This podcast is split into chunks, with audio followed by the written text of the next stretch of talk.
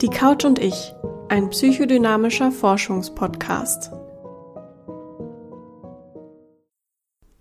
Hi zurück, die Couch und ich heißen dich herzlich willkommen zu einer neuen Folge.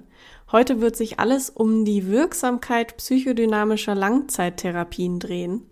Aber erstmal muss ich ein paar andere Sachen loswerden. Ich habe mir nämlich gestern in der Bahn meine letzte Folge angehört und da habe ich gemerkt, dass der Ton super, super schlecht ist, wenn ich die Lautstärke hochdrehe.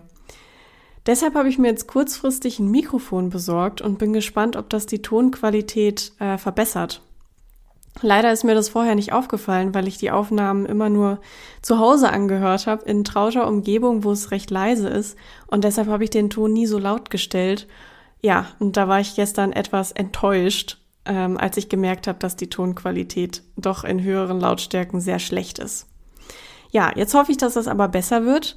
Wenn du dir die anderen beiden Folgen anhören möchtest, dann hör sie dir lieber zu Hause an und nicht allzu laut, sonst tut's einfach in den Ohren weh. Sieh mir das nach, dass ich noch so rumprobiere und nicht alles perfekt ist. Ich bin einfach kein Tonprofi und werde jetzt mit jeder Folge üben und versuchen, mich zu verbessern. Wenn dir noch irgendwas auffallen sollte, was auch nicht so ganz optimal ist, dann schreib mir das gerne und ich versuche, ähm, das Problem zu lösen. Okay, kommen wir zum Wesentlichen. Das psychotherapeutische Versorgungssystem durchläuft gerade eine Krise. Das haben wir bestimmt alle schon gehört. Der Bedarf an psychotherapeutischen Behandlungen ist groß, zu groß für die bestehende Anzahl an Kassensitzen. Viele Menschen warten in städtischen Ballungsgebieten und auch auf den Dörfern zum Teil sehr, sehr lange auf den Psychotherapieplatz. Das kann natürlich weitreichende Folgen haben und sich sehr unangenehm anfühlen, wenn man so lange auf Hilfe warten muss. In den Medien wird immer wieder bemängelt, Psychotherapeuten würden nicht bedarfsgerecht, also viel länger als nötig behandeln. Zudem wird immer behauptet, dass sie zumindest im ambulanten Bereich zu einfache Fälle annehmen und das würde zur prekären Versorgungslage beitragen. Jetzt hat das Deutsche Ärzteblatt aber Untersuchungsdaten herausgegeben, die diesen Vorwurf widerlegen. Dafür brauchen wir aber einen kleinen Exkurs. Also eine bedarfsgerechte Psychotherapie kann unabhängig vom Psychotherapieverfahren zum Beispiel eine Kurzzeit- oder eine Langzeittherapie sein. Die Kurzzeittherapie umfasst in der Regel zweimal zwölf Sitzungen, also insgesamt 24 Sitzungen. Eine Langzeittherapie umfasst in der Regel mehr Stunden. Also zum Beispiel können Verhaltenstherapien im Langzeitformat bis zu 80 Stunden umfassen, die tiefenpsychologisch fundierte Psychotherapie 100 und die analytisch begründete Psychotherapie 300 Stunden. Welches Verfahren und welche Länge der Behandlung für den Patienten bedarfsgerecht ist, hängt von sehr vielen Faktoren ab zum Beispiel von der Schwere der Erkrankung oder den Arbeitsbedingungen, unter denen dann an den Symptomen gearbeitet werden kann. Wenn du hierzu mehr erfahren möchtest, hör dir sehr gerne meine letzte Folge an, also die Folge 1. Da erzähle ich noch ein bisschen mehr dazu. Es gibt Erkrankungen, die können nicht in 24 Stunden behandelt werden. Andersrum gibt es natürlich auch Erkrankungen, für die bringt eine 24 Stunden Kurzzeittherapie ausreichend Entlastung. Zurück zum Deutschen Ärzteblatt. Die Vorwürfe wurden durch eine Analyse von Abrechnungsdaten der Kassenärztlichen Bundesvereinigung widerlegt. Darin heißt es, dass 77 Prozent der Psychotherapien von Kassenpatienten mit maximal 24 Sitzungen durchgeführt werden. Damit sind sie ja schlichtweg eine Kurzzeittherapie. Darüber hinaus haben die Daten auch ergeben, dass die meisten Patienten komorbide Erkrankungen haben, also gleichzeitig mehrere Diagnosen bestehen. Der Befund widerspricht auch dem Vorwurf, dass Psychotherapeuten immer nur leichte Fälle behandeln würden. Natürlich brauchen wir ein funktionierendes Gesundheitssystem, das ressourcensparend und effizient arbeitet. Aber wir brauchen auch und vielleicht sogar viel mehr gesunde Menschen. Das psychische Gesundwerden lässt sich aber nur schwer in Zahlen vorhersagen. Die Debatte um Kurz- und Langzeittherapie sollte nicht zum Weg des geringsten Widerstands, nicht zum Trend werden, um mehr Psychotherapieplätze zu schaffen. Das ist in meinen Augen ein gefährlicher Ansatz für Menschen, die wirklich eine Langzeitpsychotherapie brauchen. Eine betroffene Seele, die nach 24 Sitzungen immer noch erkrankt und mit ausgeprägter Symptomatik einfach entlassen wird, wird erneute Versorgung brauchen und damit beißt sich die Katze einfach in den Schwanz. Das ist weder effizient noch ressourcenschonend noch ist es menschenwürdig. Ein zu frühes Behandlungsende ist genauso schädlich wie eine zu lange Behandlung. Zu lange Behandlungen können zu Therapieabhängigkeiten zum Beispiel führen. Das sollte man auch nicht erstreben. Aber die Länge der Behandlung kann nicht in seiner Gänze an bloßen ICD-10-Kriterien festgemacht werden. La Psychologista engagiert sich ebenso für die Deutsche Fachgesellschaft für Tiefenpsychologie und sie hat ein schönes Format auf ihrem Instagram-Account unter dem Hashtag Mehr Zeit für die Psyche. Unter diesem Hashtag veröffentlichen Menschen ihre Geschichten zu ihren Langzeitpsychotherapieerfahrungen.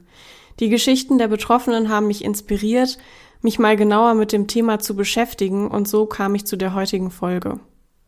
Ich möchte mit dem heutigen Thema Partei für die Menschen ergreifen, die auf Langzeitpsychotherapien angewiesen sind.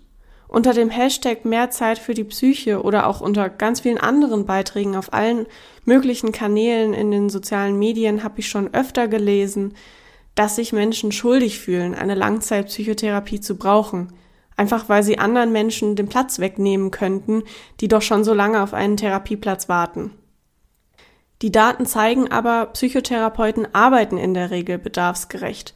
Bedarf sollte nicht gleich Kurzzeittherapie bedeuten, nur weil Kurzzeittherapien aus Kostengründen erstrebenswerter wären und uns in der Kassensitzdebatte vielleicht als logisches Argument dienen. Ich möchte heute ergründen, wie wirksam eine psychodynamische Langzeitpsychotherapie sein kann, weil das ein psychodynamischer Podcast ist aber es gibt genauso wissenschaftliche Belege dafür, dass Langzeitpsychotherapien in anderen Therapieschulen genauso sinnvoll, bedarfsgerecht und wirksam sein können. Für die Frage der Wirksamkeit von psychodynamischen Langzeittherapien habe ich mir heute eine Meta-Analyse von Falk Leichenring und Sven Rabung ausgesucht. Meta-Analyse heißt, dass viele Studien zu ein und demselben Thema gesammelt untersucht und auf ähnliche Ergebnisse statistisch geprüft werden. Gute Meta-Analysen sind der Goldstandard über wissenschaftliche Befunde, weil einzelne Studien allein weniger Aussagekraft haben als viele Studien zusammen, die ähnliche Befunde finden konnten. Die Forschenden Leichenring und Rabung haben sich in dieser Arbeit zwei Fragen gestellt. Zum einen sind die psychodynamischen Langzeitpsychotherapien mit Blick auf komplexe psychische Störungen den anderen kürzeren psychotherapeutischen Behandlungen überlegen? Und zum anderen, wie wirksam ist die psychodynamische Langzeitpsychotherapie in Bezug auf das Behandlungsergebnis? Um diese Fragen beantworten zu können, widmen wir uns zuerst den Methoden, also wie sind die beiden Forschenden vorgegangen. Sie haben systematisch verschiedene Datenbanken nach Studien abgesucht, die die Fragestellung möglicherweise beantworten könnten. Dafür haben sie sich Kriterien überlegt, die die Studien erfüllen mussten.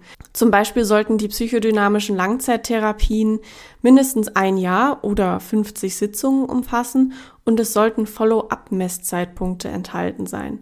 Follow-up-Messzeitpunkte bedeutet, dass die Forschenden die Daten zu unterschiedlichen Messzeitpunkten erhoben haben.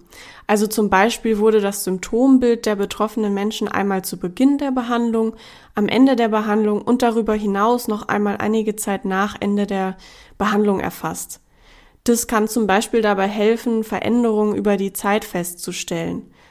Ja, zum Beispiel, ob Symptome zurückgegangen sind Insgesamt konnten die Forscher 23 Studien finden, die sich mit genau den Fragen beschäftigten, die sich auch Leichenring und Rabung gestellt hatten. Die 23 Studien haben insgesamt 1053 Menschen untersucht und darunter waren Menschen mit Essstörungen, mit Borderline und anderen komplexen Persönlichkeitsstörungen, chronischer Depression, chronischen Angststörungen und Komorbiden, also mehreren Erkrankungen gleichzeitig. Die Forschenden haben die Ergebnisse der Studien in mehreren Schritten umfangreich mit statistischen Methoden geprüft und im Folgenden werde ich euch jetzt alle Fragen beantworten, die sich die Forschenden gestellt hatten. Zur ersten Frage. Die war, sind psychodynamische Langzeitpsychotherapien mit Blick auf komplexe psychische Störungen den anderen kürzeren psychotherapeutischen Behandlungen überlegen? Laut dieser Meta-Analyse von Leichenring und Rabung ja. Das ist die kurze Antwort und jetzt komme ich zur etwas längeren Antwort. Die psychodynamischen Langzeittherapien wurden mit Effekten aus anderen Psychotherapien verglichen. Andere Psychotherapien waren hier zum Beispiel die kognitive Verhaltenstherapie, die dialektisch-behaviorale Therapie und die Familientherapie. Die Effekte waren überall signifikant. Das bedeutet übersetzt, dass die Wirksamkeit der psychodynamischen Langzeitpsychotherapie für die untersuchten Störungsbilder größer war als die Wirksamkeit in den anderen Psychotherapieverfahren.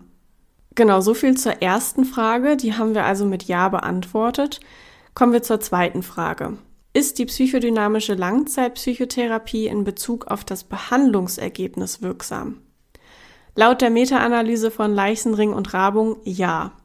Das ist die kurze Antwort. Kommen wir wieder zur längeren Antwort. In einem weiteren Schritt wollten die beiden Forschenden nämlich herausfinden, wie sich die Behandlungsergebnisse der psychodynamischen Langzeittherapie zwischen verschiedenen Störungsbildern unterscheidet. Das Behandlungsergebnis ist hier das, was am Ende einer Behandlung und darüber hinaus erfasst werden kann. Also zum Beispiel, was hat sich im Verlauf verändert? Welche Symptome sind zurückgegangen? Hierzu wurden in den einzelnen Studien zum Beispiel die psychiatrischen Symptome, Persönlichkeitsfaktoren und soziale Fähigkeiten der Patienten vor, nach und nochmal einige Zeit nach dem Ende der Therapie erfasst. Für alle Patientengruppen war die psychodynamische Langzeittherapie mit einem positiv wirksamen Behandlungsergebnis verbunden.